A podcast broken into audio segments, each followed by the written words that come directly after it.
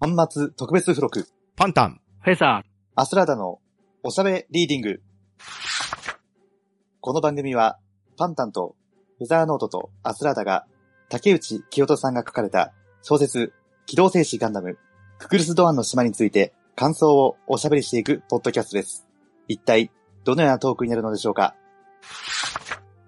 はい。改めまして、こんにちは。フェザーです。はい、パンタンです。よろしくお願いします。よろしくお願いします。そして今回ゲストの方に来ていただいております。よろしくお願いします。はい、アスラーダです。よろしくお願いします。よろしくお願いします。はい、よろしくお願いします。と今回は、あの、アスラーダさんに来ていただきまして、はい。で、アスラーダさんに、あの、本を一冊紹介していただいたんですよね。うん。で、それが小説版、機動戦士ガンダムククルスドアンの島、えー竹内清人さんが書かれましたね。はい。こちらの本なんですけれど、うん。まあ、今年に、このクックルストアンの島の、えー劇場版アニメが公開されたんですけれど、はい。まあそれに合わせてこの小説も出されたという形でしたね。はい。で、我々3人ともこの映画の方を見ましてうん、うんうん。で、それに合わせてこの小説も読んだと。はい。で、そうしてみると、まあ、映画と同じような流れではあるんですけれど、うん。まあ、多少違うところもあったんですよね。そうですね。ええ。だからその辺も合わせて話していこうかなと思います。よはい。よろしくお願いします。ろしくお願いします。よろしくお願いしで、まずあの、毎回ゲストさんに聞いてるんですけれども、あの、アスラーダさんの、まあ、普段読んでる小説のジャンルとか、あとは好きな本とか、まあ、好きな作家さんとか、まあ、何かあればお聞きしたいなと思うんですけれど、どうでしょうか？そうですね。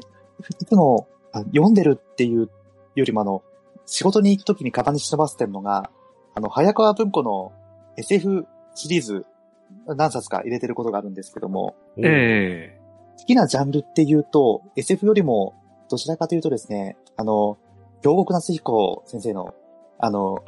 京極とシリーズ、うーん。はいはいはい。あれがめちゃめちゃ好きでですね、あの、お決まりの、あの、関口くんとのやりとり、やりとりとか、うん。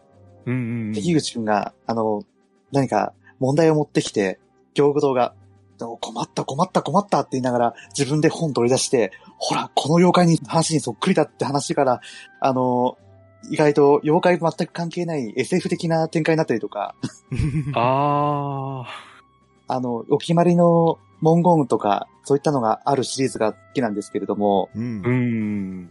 結構小説、子供の時あまり読んでなくてですね、ええ読み始めた、あの、小説いっぱい買い始めたのが、あの、知ってますかね？あの、百鬼夜行シリーズっていう、シェアドワールドノベルっていうのがですね、あの、ラノベで出てたんですけれども、ほうほう。うん。では、あの、同じ世界観とキャラクターで物語を作りましょうっていうようなシリーズがあったんですけど、うん。その、えその中、まあ、妖怪が起こす事件を、あの、妖怪の、探偵役の妖怪が解決していくっていう、そういったストーリーなんですけど、えうん。その中でちょっとお気に入りの話があってですね、えっとですね、まあ、始まり方は、あの、お父さんと子供が、えードライブをしている途中に、えー道に迷ってしまって、えーその、ナビが示す方向にどんどんす進んでいくと、えー一点、一軒の、あの、駄菓子屋のよう駄菓子屋みたいな店が出てくるんですよ。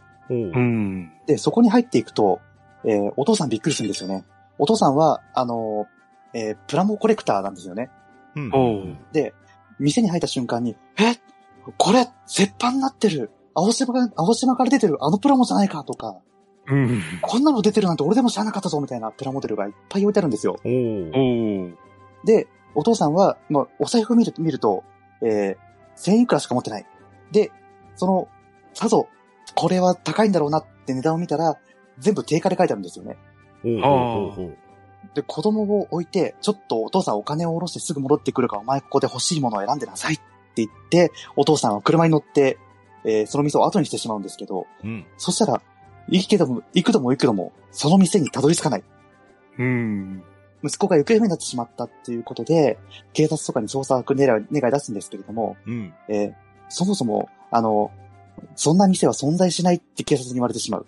ほうほうほうで、ここにくれていると、あの、えーそういった不思議な事件を解決してくれる、えーところがあるんですよってことを紹介されて、えーお父さんが、その、妖怪たちが探偵をしている、えー事務所に相談に行くわけなんですけど、うん。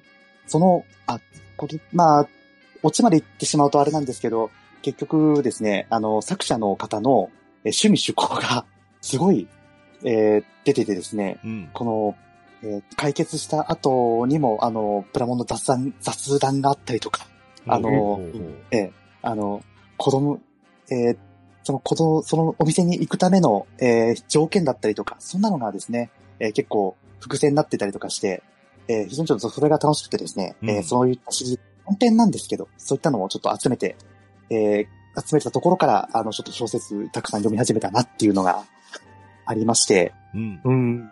ちょっとシリーズものとかあるとですね、えーちょっと集めてしまう傾向がありあるんですけど、うん。それ でさっきちょっと、ちょっとだけお話したんですけど、したんですけど、あの、ローダンシリーズとか、あの、逆転フューチャーシリーズに手を出してしまって、はいえー今、本棚が大変なことになってしまっていると。うんなりますよね。うんそれはしょうがないですね。うん。そういった状況なんです。なるほど。わかりました。うん。ありがとうございます。では、えー、改めて小説ククルスドアンの島の方に入っていこうと思いますけど、はい。これがあの、もともとテレビアニメの機動戦士ガンダムのテレビシリーズがありまして、で、その中の1エピソードの、えーククルスドアンの島を劇場用に作り直したんですよね。はい。で、一応テレビでやった話を下敷きにはしてるんですけれど、うん。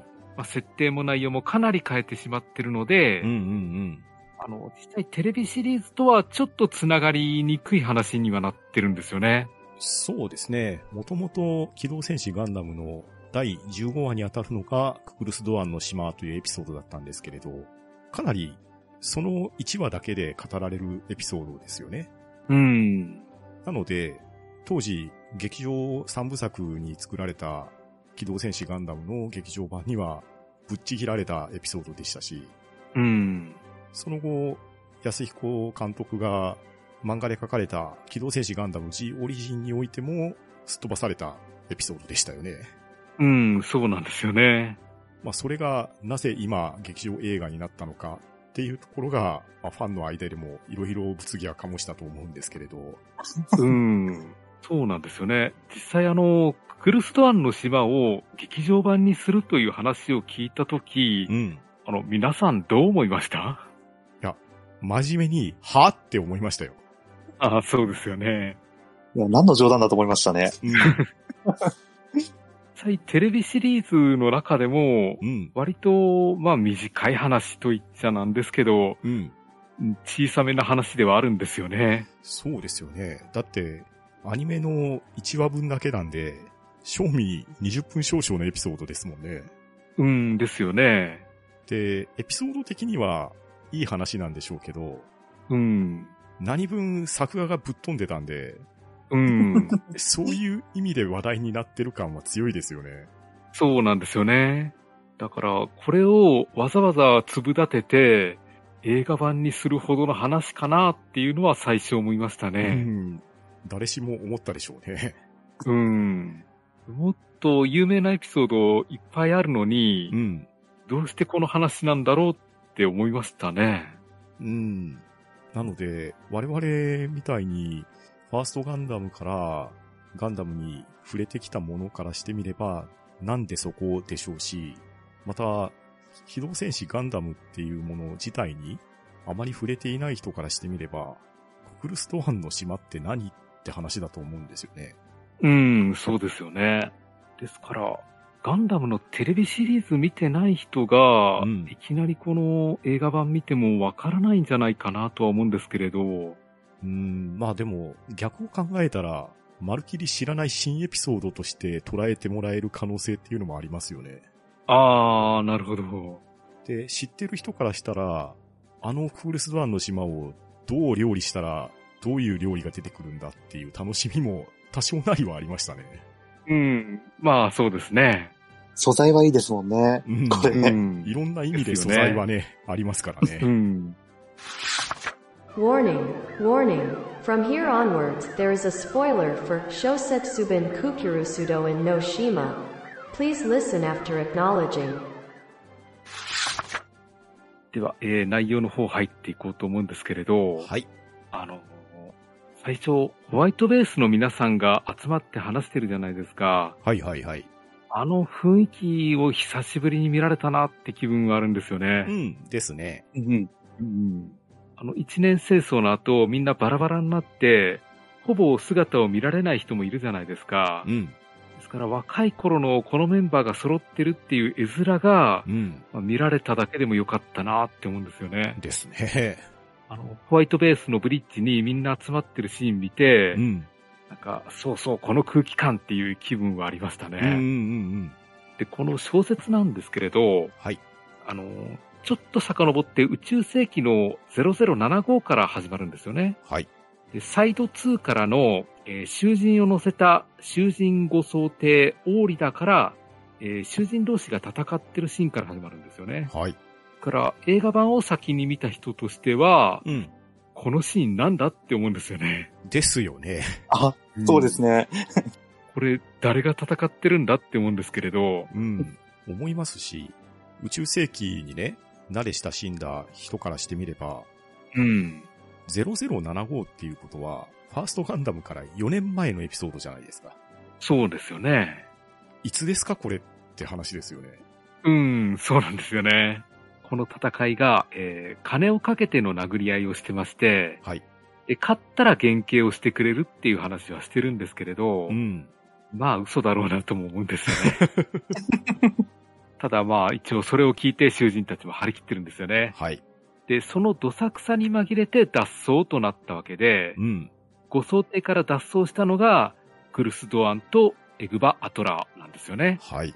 で、この二人が割と長い付き合いみたいで、うん気心も知れているようで、うんうん。あの、盟友のような書かれ方をしてましたね。ですね。で、もともとこの脱走も、あの、二人で申し合わせたような感じでして、うん。で、脱走するときに、一人の青年を連れてくんですよね。はい。で、この青年が、後年とんでもないやつだと分かってくるんですけれど、うんうんまあ、あの、ドズルの指示で、この子も連れて行こうっていう流れになるんですよね。はい。で、この時に、ドアンとエグバはいつかまた会う日を誓い合って、えお互い9ミリパラベラム弾を一発ずつ持っていくんですよね。はい。で、ドアンとバトラーの今後の運命がどうなっていくのかという冒頭でした。はい。うん、こう見てみると、やっぱり映画版とはちょっと違う流れでして、やっうん。ぱりドアン中心に話が進んでいくっていう気分になりましたね。そうですね。でそして時が経ちまして、宇宙世紀の0079ですね。はい。えー北大西洋のカナリア諸島の端に、アレグランサ島という小さな島があって、うんで何もない偏僻な島かと思っていたら、ジムが2機撃破されてしまったんですよね。はい。で、これはもしかしてジオンの残地調査がいるのではないかという話になったんですね。ですね。で、残地調査って本当に自分この映画で初めて聞いたんですけれど、うん。なんか、聞き慣れない言葉ですし、うん、どの漢字当てるんですかって言葉ですよね。そうだったんですよね。最初知らなかったんですよ。うん。で、これが、あの、軍としてはすでにここから撤収してしまったんですけれど、うん。残って破壊工作などを行う兵士のことですね。はい。で最初、アレグランサ島っていうのも本当にあるとは思わなかったんですけれど、うん実際これあるんですよね。あるみたいですね。もともと、ククルス・ドアンの島を劇場映画化するためにエピソードを膨らました際に、ククルス・ドアンの島っていうところをどこに持っていくかっていうので探したみたいなんですね。うん。で、その際にちょうどいい島があるということで、このアレグランザ島を舞台に持ってきたっていう風に、こちらは劇場公開されたククルス・ドアンの島の劇場で先行販売されたブルーレイの方のオーディオコメンタリーで語られてましたね。ああ、なるほど。ちょうどアフリカ大陸の左上にちょこっとあるような島なんですよね。うん、ですね。位置的には、前のウルド幸太郎さんが研究に行かれたモーリタニアよりもさらに北上した海にある小さな島ですね。ね。で、連邦としては、もうすぐ大きな作戦を控えているところなので、うん手元にある危険は積んでおきたいということなんで、はい。で、そこで辺りを見回すと、ちょうどいいところにホワイトベースがいまして、うん。彼らならやってくれるかもということで、うんホ。ワイトベースに命令が降りるんですよね。はい。で、この命令を受けるブライトさんが本当に迷惑そうでしたね。ですよね。もう本当にこんな話まともに聞くのかって思うような感じで。でアムロとガンダムのおかげでそれなりの成績は収めているもののう、ん。内情としてはあり合わせの人員でなんとか持ってるだけなんですよね。もともとサイドセブンから正規軍人がいなくなっちゃったんで、少年たちでなんとか逃げ出したっていうような体ですもんね。ですよね。ですから、あんまり余計な戦闘をやるほど余裕はないんですよね。うん。ないんですけど、無理難題を押し付けてきましたね。ですよね。でブライトにしても、あの、2ヶ月前までは、ただの士官候補生だったんでう、ん。あまりベテランとは言えないんですよね。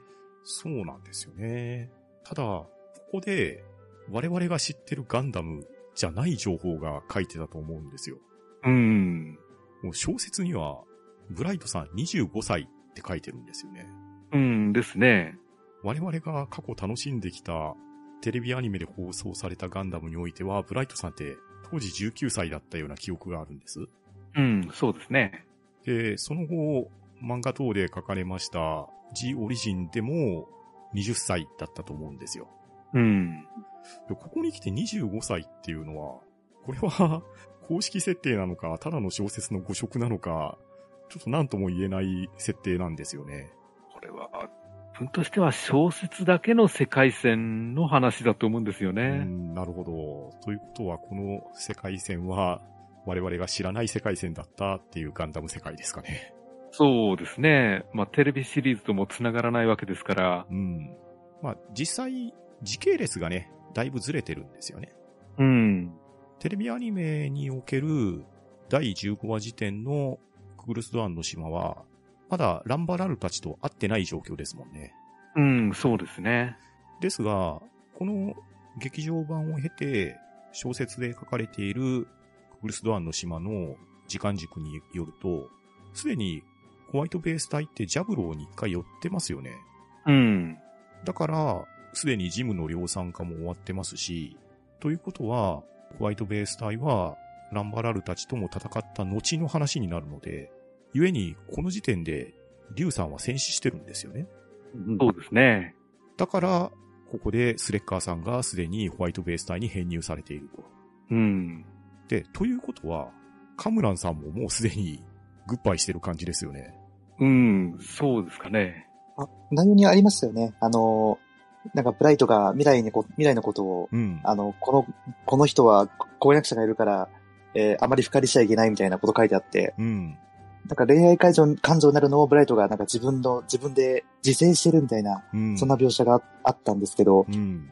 で、そして、またこれも文中でも書かれていますけれど、じゃあ、ジャブローを立った後に、一体ホワイトベース隊は何をしてるかっていうと、ガンダムの世界におけるオデッサ作戦のちょっと前ぐらいの時系列に挟み込まれたエピソードっていう感じですよね。うん、そうですね。まあなので、まあやはりこれは 別物と思った方がいいってことですかね。うん、でしょうね。だから、この作品だけに合わせて、まあ、この人はこれぐらいのの年齢の方がちょうどいいんじゃないかっていうことで、うん。再設定し直したんじゃないですかうね。ん、なるほど、なるほど。まあ、なんともわからないですけれど。うん、まあ、一応公式から刊行されているものなので、こうのん。小説版機動戦士ガンダムククルスドアンの島の中では、ブライトさんは25歳ということになってるっぽいですね。そうですね。多分、19歳を25歳っていう誤色はないと思うんですよ。うん。まあ、オリジンの世界だったら20歳だと思うんで、まあ、20歳のゼロのところが5で誤植されてたら、うん、わからないかなとも思ったんですけれど。ああ、どうなんでしょうね。そこまで光悦を入れるのかどうか。うん。まあ、ここは、光悦ガールに働いてもらいたかったところなのか、あえて25歳にしたのかってとこですかね。うん。その辺はわからないですね、なんとも。うん。多分あの、ガンダムを知らない人にとっては、その年齢差が一体何なの？ってぐらいの話だと思うんですけれど。そうですね。要するに我々めんどくさい話をしてるってことですよね。めんどくさいんですよね。まあまあ、それぐらいの年の、えー新人艦長なもんで、うん。あの、部下の扱い方がまだわからないんですよね。そうなんですよ。からなかなか困ってるみたいでして、うん。あの、部下に対して軍の命令なんだから、あの、強めに言ってもいいはずなんだけど、うん。あの、みんなあり合わせの軍人なんで、うん。軍属としての意識はそれほど持ち合わせていない人が多いんですよね。そうですね。上官からの命令は絶対な軍属だと思うんですけれど、うん。皆さんブライトさんの命令を何めんどくさいこと言ってんだみたいな感じですもんね。そうそうそう。ですから、あんまり無理なことを言うと反発されるんじゃないかとか、うん嫌われるんじゃないかとか、うん。いろいろ考えてしまうんですよね。そうなんですよね。であと、以前、アムロを殴ったことも、くよくよ考えてるんですよね。うん。なんか、殴ったねって言ったアムロよりも殴っちゃったブライトさんの方がトラウマになってるような感じでしたね。そうですよ。やっやっぱりね、あの、25歳の男が15歳の子を殴ったら、そりゃトラウマになると思うんですよ。確かに。そう考えると恐ろしいですね。10歳年下の子供を殴ったってなるとなかなかなことやってますね。え、お前中学生殴るのっていう感じなんですよね。ですね。で、アムロの方も今一つ煮え切らないんですよね。うん。まあ、この辺は往年のアムロですよね。そうそうそう。あの、ブライトのことは苦手だし、人を殺すことにも慣れたわけじゃないし、うんあの、戦う覚悟もそこまであるわけじゃないんですよね。そうですね。でも、先ほど言った時系列でいくと、ランバラルーの死を見てますし、うん。ジャフローの戦いも経てるので、アムロの戦績というか経験値は結構溜まってると思うんですよ。うん、そうなんですよね。えあ、でも、15歳の子に新兵器渡して戦わせるっていう世界は、まあ、ろくでもないと思いますよ。えうんあの、そもそも正しいガンダムの運用じゃないですからね。まあ、そうなんですよね。このあたり、なんですかね、戦争に対する考え方が、あの、富野さんとか安彦さんの世代は、うん。まあ、我々とは感覚が全然違うと思うんですよね。そうですね。まあ単純に戦争を体験してるしてないっていうところも大きいと思いますし、うん。志願して戦うんじゃなくて、なし崩しに戦争に巻き込まれてしまったっていうものの訴えですよね。うん。で、それをいかに飲み込んでいっているか。で、しかも飲み込めないのに飲み込まざるを得ないっていうようなところがジレンマであり、でも結果を残してしまって、どのように扱われているのかっていうところも、ある意味ガンダムのポイントだと思うんですよね。うん。そうなんですよね。子供が戦争に巻き込まれるっていうことが、この世界だと普通にあるんですようね。んですね。で、戦わざるを得ないっていう状況もあるわけで、うんうんその感覚が、まあ、富野さんや安彦さんの世代としては割とリアルに考えられてたんじゃないかなとは思いますうん。ね。うん、かもしれないですね。うんで、それまで普通に暮らしていた人が戦争に巻き込まれて、うん。まあ急にスイッチが入って戦えるかっていうと、その辺はちょっと我々の世代としてはわからないんですよね。そうですね。体感もできないですし、体感したい話でもないですからね。そうなんですよね。ですから、ガンダムの物語世界の中では、なんとなくこうなんだろうなっていう感じでは受け止めてはいるんですけれどね。ですね。はい。この時、あの、カイさんがあの、ブライトさんのことを白目なしって呼ぶのがなんとなく面白かったんですよね。そうそうそうそう。作画上はそう書かれてはいるけど、うん。本当に白目がなかったんだって思いますよね。このあたりはね、会の人となりがよく示されたセリフですよね。うん。でも面白いじゃないですか。あの、この小説版で、ちゃんと、なんでそう呼んだのかっていうのをちゃんと文字で説明してるのが面白いですよね。ですです。そうそうそうなんですよね童顔に黒目がちだからって。それを揶揄して、みたいなこと書いてあって。うん。いやーこういうなんか、幕間の部分っうん。ていうんですかね。うんうんうん。ここの部分をちょっと楽しませてもらえますよね。ですよね。そうなんですよね。いや、だから、こういう文章の書かれ方したら、ブライトさんってつぶらな瞳なんだなって、改めて認識しますよね。そうそうそうなんですよね。す。うん。そうか、意外と可愛い顔してたんですね。ってことですよね。ですよね。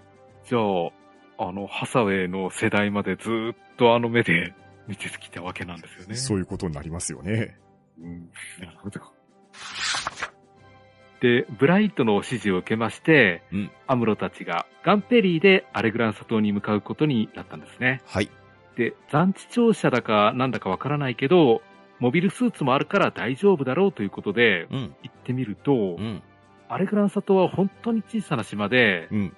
火山の火口と灯台があるくらいで、まあ、他にこれと言ってみるべきものもなさそうな島だったんですよね。そうですね。一応、情報としては無人島であろうというような情報があったのと、うん。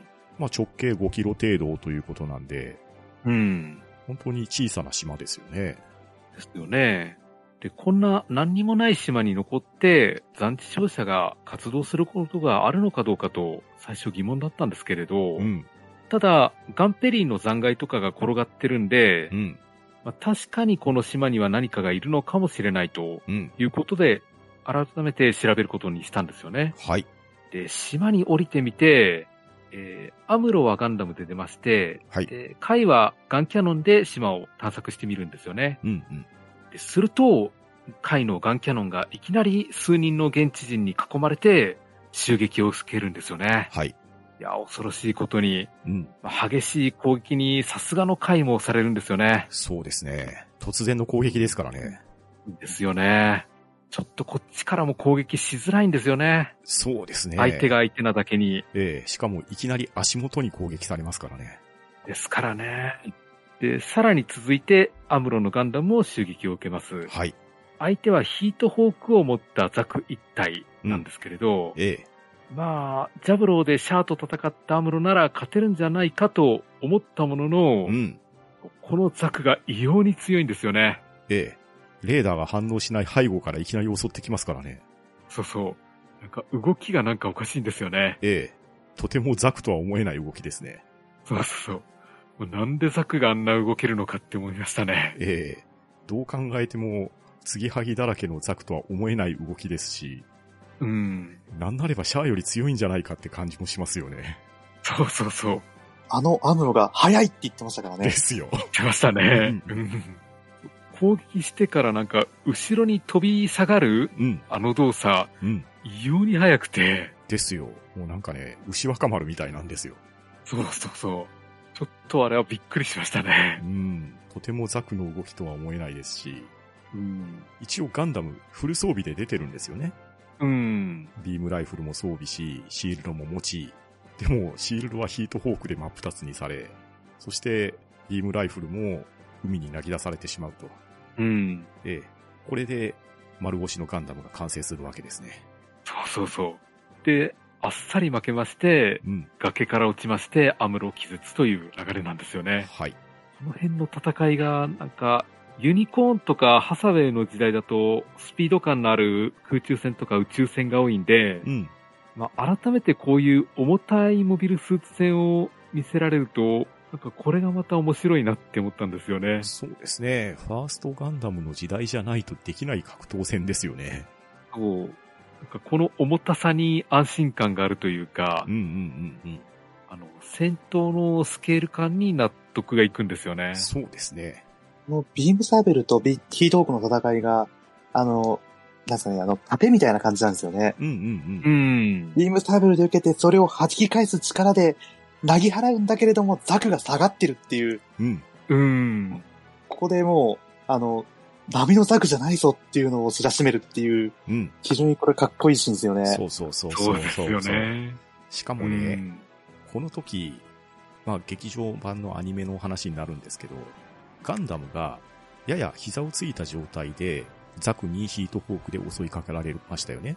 うん。で、その時、ビームサーベルを下から上に投げ払うわけですよ。で、同じような構図で、ランバラルが乗ったグフに対しては、ヒートサーベルを持ったグフの両腕を両断して、で、グフを圧倒したんですよ。うん。その時、ランバラルは、その戦い以前に、ザクとは違うのだよ、ザクとはって言ってましたよね。言ってましたね。今回、その、投げ払ったビームサーベルをバックステップで、このザクかわしたじゃないですか。そうそうそう。これグフとは違うのだよ、グフとはですよね。まあ、そうですよね。完全にグフを凌駕してるじゃないですか。うん。まあ、グフってね、割ととんでもモビルスーツだとは思うんですけど、うん。とはいえ、形式上は、ザクよりも後継機なはずじゃないですか。そうですね。しかも地上戦には特化されてますよね。うん。で、ましてやパイロットってランバラルだったわけですよ。うん。そこら辺の雑魚じゃないですからね。ですね。ええで、この世界戦では、そのランバラルトの死闘を乗り越え、さらにジャブローも乗り越えてきているアムロ君なんですけれど、そのアムロの斬撃をバックステップですっとかわすこのザク何者ですかですよね。ですよね。しかも、ククルス・ドアンは、どうもニュータイプでもなさそうだっていうのがあって、うん。その辺が恐ろしいんですよね。ですね。これ、よく言われる、最強のオールドタイプは誰論争に一石投じてますね。ああ、ありますね。うん。えーそんな戦いがありまして、えー結局、アムロと連絡が取れなくなりまして、はい。落雷がひどくなってきたので、うん。とりあえず、ブライトの命令で撤収することにしたんですよね。はい。で、アムロを置き去りにする形にしてしまったんで、まあ、ブライトも自分の指示が正しかったのかどうかって悩むんですよね。ですね。で、ブライトの心の疲れもかなり溜まってると思うんですけれど、うん。まあ、ブライトの悩みを聞いてくれそうなのが、未来さんくらいしかいないんですよね。そうなんですよ。はい。うん。で、ブライトさんかなり心苦しかったみたいでう、ん。まあ、スレッガーさんに探しに行ってやってくれと頼むんですよね。ですね。いや、なんか、なんだかんだ言ってブライトさん優しいんですよね。そう、優しいのと、あと、この世界線では、竜補正が戦死してるじゃないですか。うん。で、この小説内でも書かれてたんですけど、ここの世界線では、竜さんとブライトさんって同期って話になってるんですよね。そうですね。で、相談相手だった竜さんが不在になった今、頼れる人がいないわけですよ。うん。そこで、ジャブロー以降ホワイトベース隊に編入された経験豊かなスレッカーさんにお願いせざるを得ないっていうところもあるんですよね。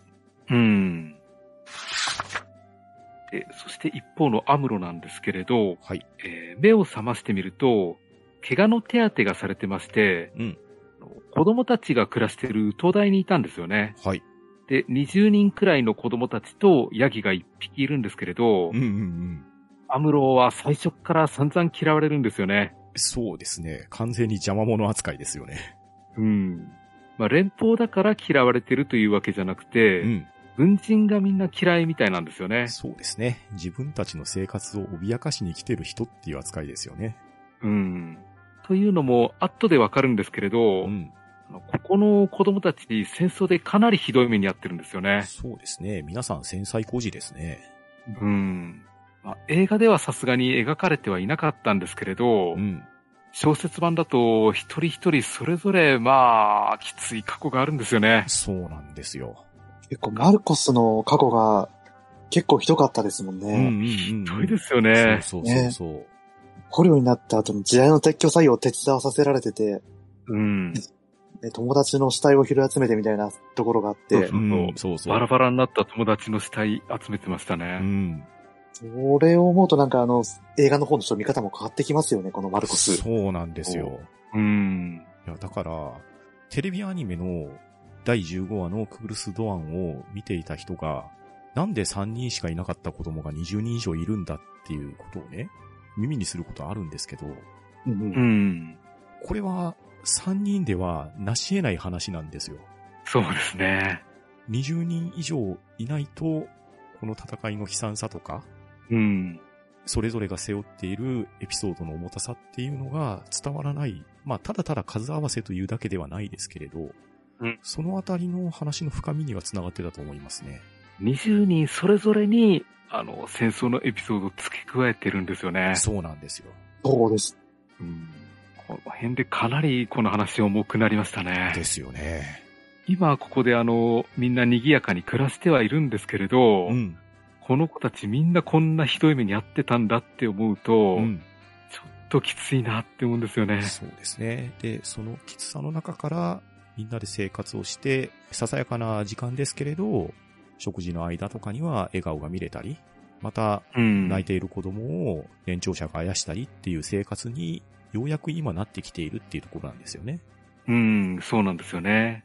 だから、この子供たちは、そのささやかな幸せの場所を壊しに来る奴らは、ジオンであろうが連邦であろうが、許せないわけですよ。うん。うん。だから戦争でひどい目にあって、あの、しばらく喋れなかったっていう子もいたんですよね。うんですね。映画ではまあ普通に喋ってましたけど、うんうんうん。で、その中で、クルス・ドアンというおじさんがアムロを助けてくれたらしいと聞きまして、はい。で、それがあの、先ほどのザクのパイロットらしいんですけれど、うん。まあアムロを殺さずに助けてくれたっていうのが、どうも普通のジオン兵とは違うようだと、アムロもちょっと考えるんですよね。ですね。はい。まあ、ただ、何者なのかわからないんで、警戒するというとこなんですけれど、うんうんまあでもこんなとこずっといるのも危なそうなんで、うん。うん。とりあえず子供からは嫌われてるし、ここは出てガンダムを探しに出ていこうということになったんですよね。そうですね。自分が乗っていたはずのモビルスーツ、ガンダムが目の前から消えてますからね。うん。一体どこに隠されたんだっていうところで探しに行かないといけないし、当然、この時点でアムロは他のメンバーが帰還してるっていうのを知らないわけじゃないですか。うん、ですよね。では、何としてもホワイトベースに戻らないといけないっていう思いもあるはずですよね。うん。ただ、一応探しには行くんですけれど、この島見事に何もないんですよね。そうなんですよ。で暑いし水もないんで、アムロがすぐにへばってしまうんですよね。そうですね。今まで数々の戦いは乗り越えてきましたけれど、基本的には15歳の少年ですし、うん。アムロ君、機械いじりは達者ですけど、どう考えても肉体派じゃないですよね。そうなんですよね。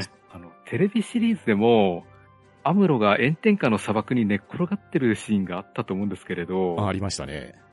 時々無自覚に死にそうなことをやるんですようね。んですね。アムロだから自己管理は苦手そうですよね。うん確かに。で、フラフラになってきたところで、カーラが水を持って助けに来てくれたんですよね。はい。で、カーラがアムロの一個上なんで、うん年もそう変わらないんですよね。そうですね。ですから、カーラとしてはアムロのことをそんなに怖がってないみたいでうん、うんで、あと、ドアンがアムロに気を許してる以上、そんなに怖い人じゃないんじゃないかと、カーラも思ったかもしれないんですよね。そうですよね。で、アムロも、あの、考えてみればカーラたちと同じく、繊細孤児になってたっていう可能性もあるんですよね。うん、確かに確かに。で、かつ列キッカとの付き合いもあるから、まあ、繊細孤児がどういう子供たちなのかっていうのも知ってるわけですし、うん。まあ仕方なくカーラに連れ帰ってもらったアムロも、えー腹が減ってるし、まあ殺されることもなさそうなんで、食事だけはもらったんですよね。ですね。この時、あの子供たちが寝る前に明日への約束っていうのをしていたのがなんか印象的でしたね。ああ、これはなかなかいいエピソードですね。うん。多分ドアンが教えたんだと思うんですけれど、うん。繊細孤児になってこんなに何もないところで生活してる割に、うん。なんかみんな割と明るくポジティブに生きてるなって思いましたうね。ん。ですね。うん。もう無限のリバイアスだと一気にギスギスして殴り合いとか始まりそうな状況なんですけれど、意外とここではみんな仲良しなんですよね。そうですね。そう考えてみたら、バイファム味があるかもしれないですね。ああ、そっちですよね。うん。こでは、まあ、ドアンのおおらかさっていうのもあって、みんな助け合って仲良くしてるんだと思うんですけれどね。そうですね。ドアンがうまく導いてくれてますし、そして、カーラがお母さん役のような役割をしてくれてますよね。うん、そうですね。で映画だと、あの、この島だけで自給自足してそうに見えたんですけれど、はい小説だと、たまにドアンが船で出て行って、うん生活必需品をもらってくるみたいなんですよね。そうですね。ちゃんと買い出しに行って、それなりの食材であるとかっていうのは揃えてましたね。うん。じゃないと、服なんていすぐボロボロになりますよね。うん。しかも、火山灰の自作の畑で自給自足できるほどの食物が用意できるとも思えないですし、うん。まあそもそも素材だけなら取れるかもしれないですけど、調味料であったりどうするのって話ですよね。そうそうそう。20人の子供養うって結構食料いりますよね。ですよね。うんうんうん。なの上ブランカまで食わせていかないといけないんで、ええブランカは重要キャラですからね。ですよね。で、子供たちに不満があるとしたら、電気がないことくらいなんですよね。そうですね。で、ドアンが発電機を直せないということなんですけれどう、ん。まあ、直せばもう少し便利な生活ができるし、うん。灯台の明かりもつけられるということなんですけれど、はい。まあ、これは後々語られるんですけれど、うん。ドアンとしてはあえて直していないということだったんですよね。そうですね。まあ、これに関しては、いろいろ考えるところはあると思うんですけれど、うん。まず前提として、このフルスドアンの島は無人島っていう風に扱われてるってことが大前提ですよね。うん。当然、この時代なので、島にどんな施設があるかっていうのは、データベースで管理されてるとは思うんですけれど、灯台があるからといって、そこの灯台が光ってるとは限らないわけじゃないですか。うん。で、ましてや、無人島で灯台が光り続けるっていうのは、常識的に考えておかしいですよね。うんですね。なので、ついていない灯台がいきなりつかないようにっていうところを配慮していたって考えるべきでしょうし、うん。で、突然ついていない灯台が点灯してしまうと、一体何が起こったんだということで、調査の目が向くっていう可能性は非常に高いわけじゃないですか。うん。だからまあそれの対策が周知されていたと読み取るのが筋かなと思いますね。うん、そうですね。ただ、冷蔵庫ぐらいはつけてあげてもよかったかなとは思うんですけれどね。そうですね。アイスクリーム食べたい言うてましたからね。ですよね。で、そしてアムロが島にいる間も戦局は変わってきてまして、はい。えーマクベの動きに対応して、北方軍が動きまして、うん。で、それに呼応してホワイトベースにも指示が出るんですよね。はい。で、とりあえずベルファストに来いと言われるんですけれど、うん。まあ、ブライトとしてはアムロを助けに行きたいんですよね。そうですね。で、ブライトとしては命令違反はできないんで、スレッガーさんに託すと。うん。このあたりのブライトとスレッガーさんの通過の感じが良かったなと思いましたねう。ん。よかったですし、スレッカーさんの軍法会議もやってみるっていうセリフがかっこよかったですね。かっこいいですね。それ言われて貝が、あもう全てを分かってにやりとするのがなかなか良かったですね。うん。良かったですね。ねうんそれを聞いていいっすねって返事するのが貝らしいですね。そうそう。あの、スレッガーさんもカイさんも怒られ慣れてるとああいう感じになるんですよね。そうですね。今更怒られても別にいいやって感じですよね。あの中で起こるのは、まあ、ブライトさんですもんね。そうですそうね。ですね。ねうん。多分その上には報告いかないと思うんで。うんう。ん。まあ、それ、それもあっての、あのーまあ、余裕と言ったらあれなんですけど、信頼関係だったのかなっていうのも、うん、そうですと見えてね、。ええ、ですから、スレッガーさんは勝手に出撃するけど、ブライトとしては、あの、黙認するという感じですね。ですね。で、そして次に登場してくるのが、褐色のサザンクロスですね。はい。エグバ率いる5機の高機動ザクの部隊。うんこれがかなりの精鋭部隊のようで、うん。で、以前のククルスドアンがサザンクロス隊の隊長だったんですけれど、はい。脱走して抜けたんで、今はエグバが隊長になってると。うん。でエグバとしてはジオンを裏切ったドアンを許せないみたいなんですけれど、はい。ただ、この隊員のダナンというのがいまして、うんうんうん。ダナンはドアンに憧れてるんですよね。そうなんですよ。もう完全にファンですよね。うん。なんですよね。ダナンはあの、この話で一番幸せなやつだと思うんですよ。確かにね。うん。あの、ドアンに憧れて、うん。しかもドアンに会えて、うん。まあしかもドアンと戦えて、うん。まあしかもドアンの強さを実感しながら生涯を終えられたということで、うん。もうドアン大好きっ子としては最高の生き方だと思うんですよね。そうですね。本当に人生に悔いなさそうですね。うん。なかなか面白い子だと思いましたね。そうですね。で、そのサザンクロス隊に、えーマクベから指令が出されまして、うん。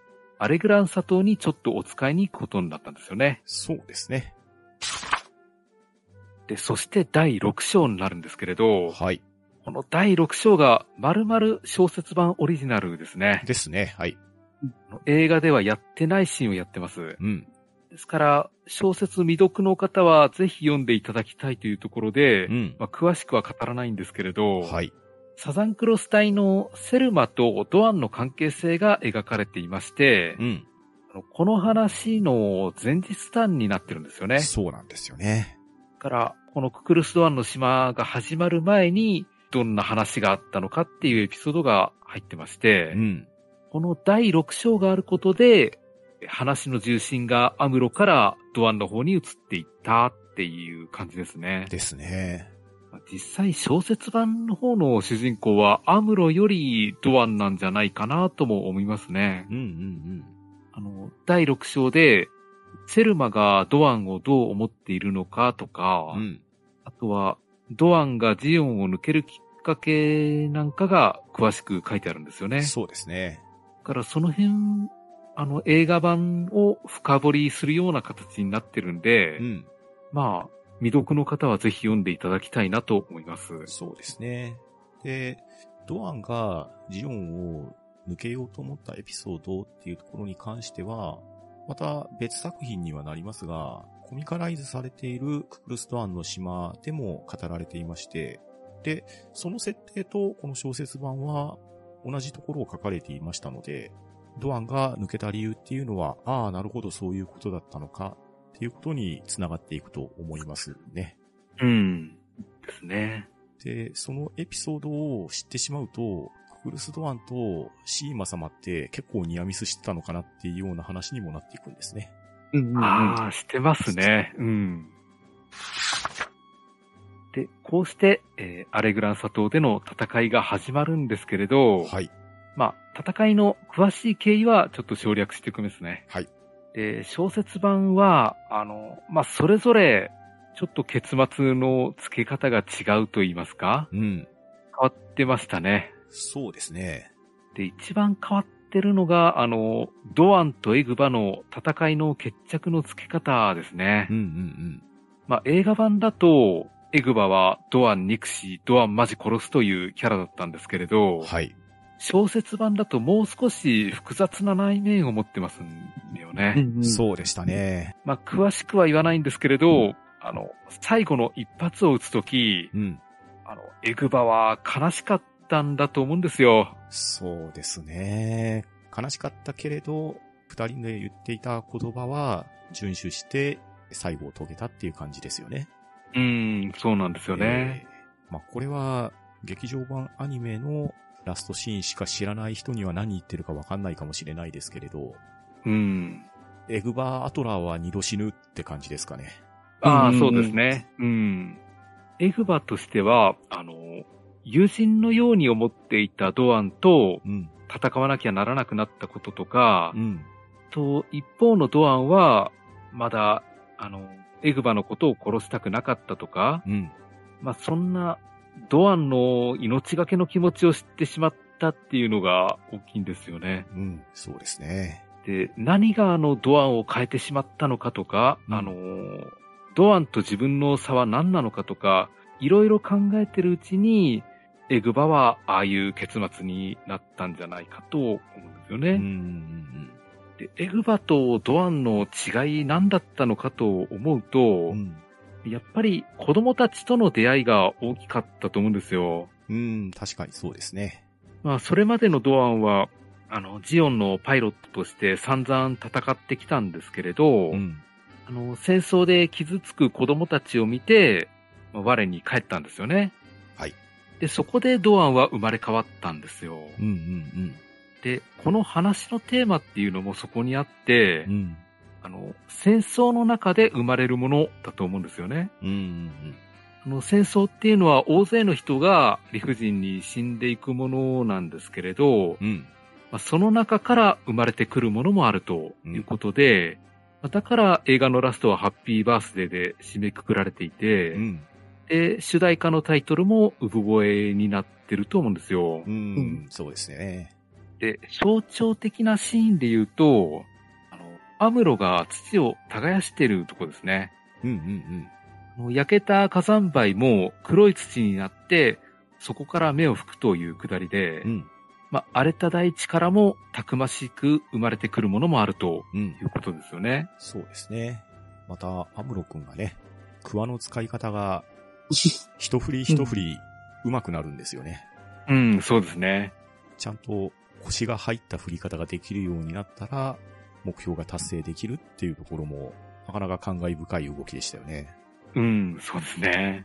で、生まれ変わったドアンは、あの、子供たちを大事に守る優しさを持ってるけれど、まあ、同時に容赦なく敵を叩く恐ろしさも持ってるんですよね。そうですね。で、こういう矛盾を抱えたのがドアンであって、うん。まあ、アムロは今後どう成長していくのかっていうのも思いましたね。そうですね。まあ、この短い期間ではありますけれど、ドアンとの触れ合いっていうところが、今後のアムロに大きな影響を与えたっていうのは間違いないと思いますし、それが劇場版3部作であったりとか、G オリジンで削除されていたエピソードから学ぶところもあったんだって想起されるところはなかなか懐が深いですね。うん。ですね。また、エグバとドアンは、この小説を読んでいると、かなり古く長い付き合いじゃないですか。うん。ええですね。で、ドアンが結婚するって言った時に、エグバは、結婚なんてっていうようなセリフを吐くんですよね。うん。なんですけれど、エグバとドアンの二人の男の価値観っていうところは、似てるようで結構違ってて、うん。で結婚一つとっても、好意的に見ている人とそうでない人っていうところが語られてたと思うんですけれど、うん。でも、その結婚と子供が生まれて、で、その後どうなったかっていうようなところも、二人のたもとを分かつ一因であったっていうところが、これが振り返って読んでみると、なかなかな起点になっていたなっていうのは、最後まで読んで、読み返してみて思いましたね。うん。なるほど。以上で、えーざっとですけど、内容を振り返ってはみたんですけれど、はい。どうでしょう。ここでちょっと皆さんに、あの、好きな場面なんかあったら聞いていこうかなと思うんですけれど、はい。そうですね。まず、パンタンさんなんか好きなシーンってありました？えっとですね、好きなシーンと言いましょうか。劇場版のクールスドアンの島を見た人であれば、絶対笑ったシーンがあると思うんですけど、うん。何個かあると思うんですけど、ええ特徴的なのは、スレッカーさんのジムだと思ったんです。はいはいはいはい。あの、笑うシーンなんですけどね、うん。小説版ではちょっとフォローされてたじゃないですか。ええええ敵から被弾していて、ジムもだいぶダメージ負っていたっていう注釈が書かれてたんですよね。うん。で、そういった原因があっての、あの動きだったんだなってなってくると、ただただ笑えるシーンじゃなかったんだなっていうのが小説版では感じたシーンでしたね。うんですね。でも、ブルーレイのコメンタリーでは、これ完全に絵コンテの時点で笑いに来てましたよねって、副監督も言ってたんで、うん。まあ、やっぱり安井監督的には笑ってほしいカットだったんだなっていうのを理解した上で、この小説を読むとちょっと深みが増しましたね。そうですね。あれは、笑い用に入れたシーンだと思いますうね。ん。で、劇場版では、セイラさんから対衝撃防御って言われてたけど、できなかったわけじゃないですか。うん。え小説版ではいきなり不時着して吹っ飛んで首がもげましたって話だったんで、うん。これは文章的な想像力が膨らむ場面でしたね。そうですね。いや、だってあの、映画版だとあの、ジムの首が転がっていくのが本当虚しくて、うん。いや、いい笑いになったと思いますよ。ですよね。まあ、特殊二課のパトレイバーの2号機みたいな扱いですよね。そうおそあの首がもげた？そうそうそうそうそう。そうですね、あの、殺人レイバーめっていうところ良かったですね。ですう。ね。よかったですね。うんあと、いいシーンとは言わないですけど、うん劇場版で、あの、ブライトさんに偉そうに命令していた中佐、はいはい。小説版で名前が出てましたね。あ、ありましたね。エド・クライン中佐っていう名前があったんだっていうのは、これは小説版のみの新しい発見ですね。うん。です確かにね。。確かに参謀とは言えないですもんね。うん。うん。セリフから。劇場版でもね、パンフレットにすら名前書かれてなかったですからね。びっくりしましたね。うん。でどうでしょう？アスラーダさんは好きなシーンなんかありますか？僕の、えー、回の独白のシーンになるんですけど、え独白というか、あの、アムロ、アムロは、実はサイドセブンの頃からよく知っていて、えー、とても尊敬できるやつやつじゃなかったけれども、俺たちにホワイトベースを守ってくれてるから、それは認めなきゃいけない。でも、でも、あいつが目立つのは許せないっていうのような、あの、自分うのん。気持ちをなんか出すところがあるんですけど、うんうんううんん。あそこで、で帰って結構話を追ってても、何考えてるかよくわかんない子だったと思うんですけど、うんう。ん。これ見ると、たし、あの、アムロとの友情も感じ、感じつつ、うん。アムロ、アムロを認めてるっていう部分もあってっていうことがちょっと書かれてて、ちょっとここ、えーいいなって思ったんですよね。うんうんうんちょちょっと、えーネタバレになっちゃうから、あれなんですけど、一番最後の、い一番冒頭のシーンと一番最後のシーンが、一番最後のあの、ドアンとエグマのシーンが重なるところが、うん。うん。ああ、小説のストーリーいいなって思いましたね。うん。ですよね。うんです。ね。うん。ね自分あの好きなシーンっていうと、あの、ブランカの頭突きなんですよ。あそこはね、絵コンテが違いますもんね。違うんですよね。いや、だからあの、最初ドアンのザクを見たときに、ん。あの動きはやばいって思うんですけれど、うん。次にブランカが飛び跳ねるシーン見ると、うん。あのヤギもやばいって思うんですよね。確かに。どっちも動きを捉えられられなそうで、うん。いやー、ブランカにもしかしたらホワイトベース隊全滅させられたかもしれないんですよ。まあ、パイロットはね、半数ぐらい被弾してますからね。ですよね。結構あの強いですよ、あのブランカは。あの柔道の有段者、隼人小林が負けてましたからね。うん。そうそうそうなんですよね。ですね。パイロットさんに一瞬でほくりましたからね。ええ いや、映画見てて、あ、やっとここで隼人の見せ場だと思ったら、うん。そんなことはなかったっていう。そうそうそうそうそう。今回ね、ハヤトくん、本当いいことないですからね。ないんですよね。まあ、ガンタンクが出れなかったのはやむを得ないとしてもですよ。うん。ガンペリーのガンナー席で雷に怯え、うん 次の出撃でスプレーミサイルポットを装備したガンキャノンに乗りましたけど、あっという間にやられ、コックピットから回転しながら脱出。そしてブランカに頭突きを食らうと。うん。ちょっと見せ場がないですね。ないですね。でも隼人の見せ場はアットワークのちょっと前ですからね。確かにそうですね。うんまあ、そうですね。あと、非常に細かいことですけど、ええドアンの戦い方は、やはり特筆すべきシーンばかりだったと思うんですよね。うう。ん。あの、ザクの右肩になんで盾がついているかっていうのが、ようやく実践で活かされてるっていうのを僕は視認しましたよ。ああ、確かに。あれパンチかわされても、あそこで打撃食らわせれるんですね。うん。ああいう使い方をできる人もなかなかいないんですけれどうね。ん。だからドアンのザクが、なぜか、あの、左足だけ壊れてるじゃないですか。うん。うん。あのブーストの使い方をししてたら確かに、あの、どっちかの足にだけ負担が来るんだよな、とか思ってみると、うん。このデザインすごい秀逸だなと思って。ああ、確かにそうですよね。うんいや、ザクで空中でスラスターで姿勢制御するとかってできるんですか、そもそも？そう そう。それはアムロ君だってあの、あのシャアを感じますよ、戦ってる時に。う ん確かにね。うんそうですよね。うん。あシャアの話が出てきたんで、ちょっと話を挟んでおくと、劇場版のシャアの登場って、あれはファンサービスでありましたし、なんなれば1年前の劇場作品の先行のハサウェイの逆オマージュみたいなもんだったと思うんですけど、うん。小説版ではちゃんとシャアが何やってたかっていうのが書かれていたのは良かったですね。ああ、そうですね。。うん。あと、あの、アムロ、確かに時系列的には、なんですかね、あの、もう結構成長しているような、うん。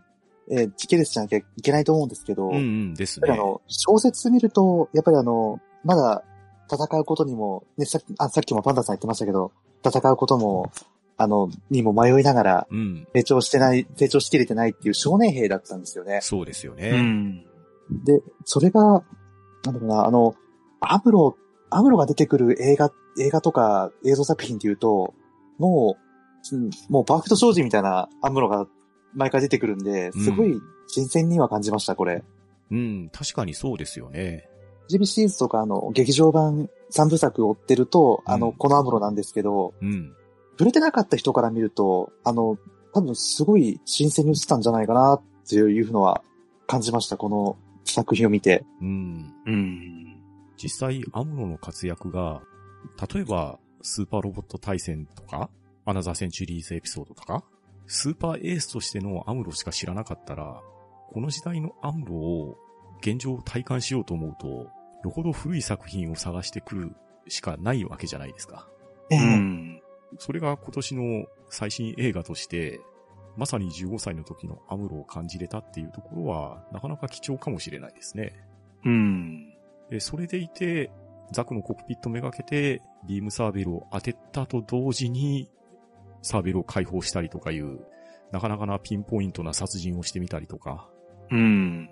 静止しながらではないですけれど、兵士を踏みつけてみるとか、うん。このあたりの戦争の恐ろしさと、それをやってのけたアムロっていうところのアンバランスさっていうところも、この作品にはしっかり書かれてましたね。いや、ウォルドを踏み潰すところちょっと驚いてう、ん。だから、ガンダムの足の裏にウォルド張り付いてるんですよね。うん。いやー、怖いですよあね。あ本当に恐ろしい話ですよ。そりゃ、あの白い悪魔のコックピットを裂いてみたら、うん。15歳のアムロが出てきたら、そりゃドアンだって、うんえ？って思いますよね。うん。うん、そうですよね。だから、ドアンにしてみれば、この時点で連邦の白い悪魔っていうのは、ジオンからしてみれば、語り草なモビルスーツじゃないですか。うん。ここに、正規のガンダムパイロットが乗せられてたら多分その時点で即刻殺されますよね。うん。そうですね。それこそあの、第、あの、原作の15話のクルスドアのショーみたいな、うん。炎天下の中ノンノーマルスーツ着たパイロットが、え、さらし、さらし出されてて、うん。あの、殺されてしまうっていうあのシーンになれ、なりかねないですからねで。すよね。あと、これは劇場版のアニメーションでも小説内でも、どちらでも表現されていましたけれど、ゴップとマクベの馬鹿し合いみたいなのは、なかなか面白いシーンですね。うん、そうですね。宇宙長、そうですよね。あ、あだからな、何を、何を思ってあの表情だったのかっていうのを全然読めませんでしたからね、映画見てて。そうそうそうそう。うん小説ではね、内面結構焦ってたっていうのも表現されてましたし、で、マクベがね、いいキャラクターですよね。うん、ですね。もあの、パリは燃えているかのくだりと、最後にね、高笑いをするあたりっていうところを見て取ると、マクベって意外といいやつなんじゃないかってまで思いますからね。うん、思いますね。いやそれに対する裏ガンもいいですよね。